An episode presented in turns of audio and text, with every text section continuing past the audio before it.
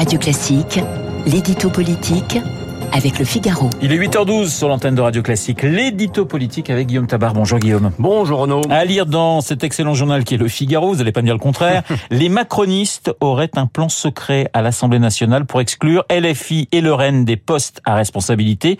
De quoi s'agit-il exactement? Bah, Écoutez, d'un plan assez incroyable hein, qui fera du bruit et dont on ne voit pas comment il pourrait aboutir sans provoquer une grave crise politique.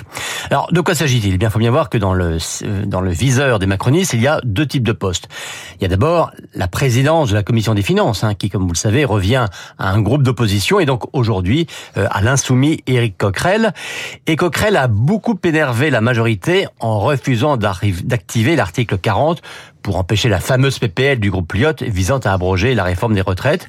Alors ils veulent tout simplement dégager Coquerel. Et puis il y a d'autre part les vice-présidences de l'Assemblée. Elles sont censées refléter la diversité politique au sein de l'hémicycle.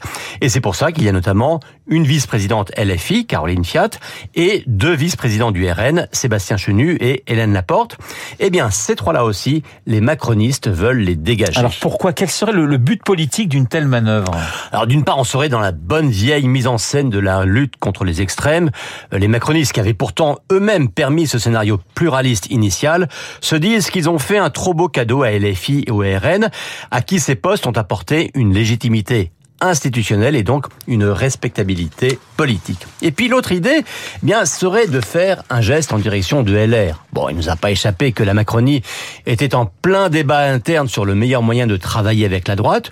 Donc leur idée est simple, je n'ose pas dire simpliste, faire élire la députée LR Véronique Louvagie à la présidence de la commission des finances à la place de Coquerel, et Annie Genevard, la secrétaire générale de LR, à la vice-présidence, à la place de Chenu ou Laporte, une fonction d'ailleurs où elle avait excellé sous la précédente législature. Alors la question c'est, est-ce qu'un tel scénario est réalisable? Écoutez, il est techniquement difficile, mais surtout il est politiquement impensable et même suicidaire.